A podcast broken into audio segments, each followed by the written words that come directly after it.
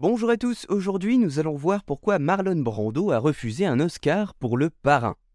Pour le film Le Parrain de Francis Ford Coppola, sorti en 1973, la performance de Marlon Brando comme Don Vito Corleone, chef de la mafia des Corleone, est récompensée lors de la cérémonie des Oscars de 1973, première du genre à être diffusée en direct dans le monde entier. Seulement, plutôt que d'accepter l'Oscar du meilleur acteur pour lequel il a été nominé, ce qui se passe en direct du Dorothy Chandler Pavilion de Los Angeles va rester dans les annales du cinéma. Sur scène, lorsque son nom retentit, pas de Marlon Brando qui vient accueillir son prix, mais une femme indienne, Apache, nommée Little Feather, petite plume en français, qui vient représenter l'acteur. Huée par le public devant les caméras du monde entier, elle trouve néanmoins le courage d'expliquer au nom de Brando pourquoi il ne voulait pas accepter son Oscar du meilleur acteur pour le parrain. De fait, Brando avait demandé à Little Feather de refuser le prix pour lui en signe de protestation contre le traitement des Amérindiens par l'industrie cinématographique. Je la cite J'y suis allé comme une femme indienne fière, avec dignité, courage, grâce et humilité, a déclaré Little Feather. Je savais que je devais dire la vérité, certaines personnes peuvent l'accepter et d'autres non. Elle a raconté qu'il a fallu empêcher la star vétéran du western John Wayne de l'agresser physiquement alors qu'elle quittait la scène. Little Feather, membre de la Screen Actor Guild, premier syndicat des acteurs de cinéma fondé en 1933, a ensuite eu du mal à trouver du travail à Hollywood, les directeurs de casting étant avertis de ne pas l'employer. Néanmoins, après son discours aux Oscars, Sachin, de son prénom, a décidé de travailler dans le domaine des soins palliatifs tout en continuant à militer pour des questions liées à la santé et aux Amérindiens. Elle produira également des films sur ce peuple. Le 15 août 2022, l'Academy of Motion Picture Arts and Science, l'AMPAS, qui organise les Oscars, adresse à Sachin Littlefeather une déclaration d'excuses. Elle déclarera à la suite Il n'est jamais trop tard pour des excuses, il n'est jamais trop tard pour le pardon.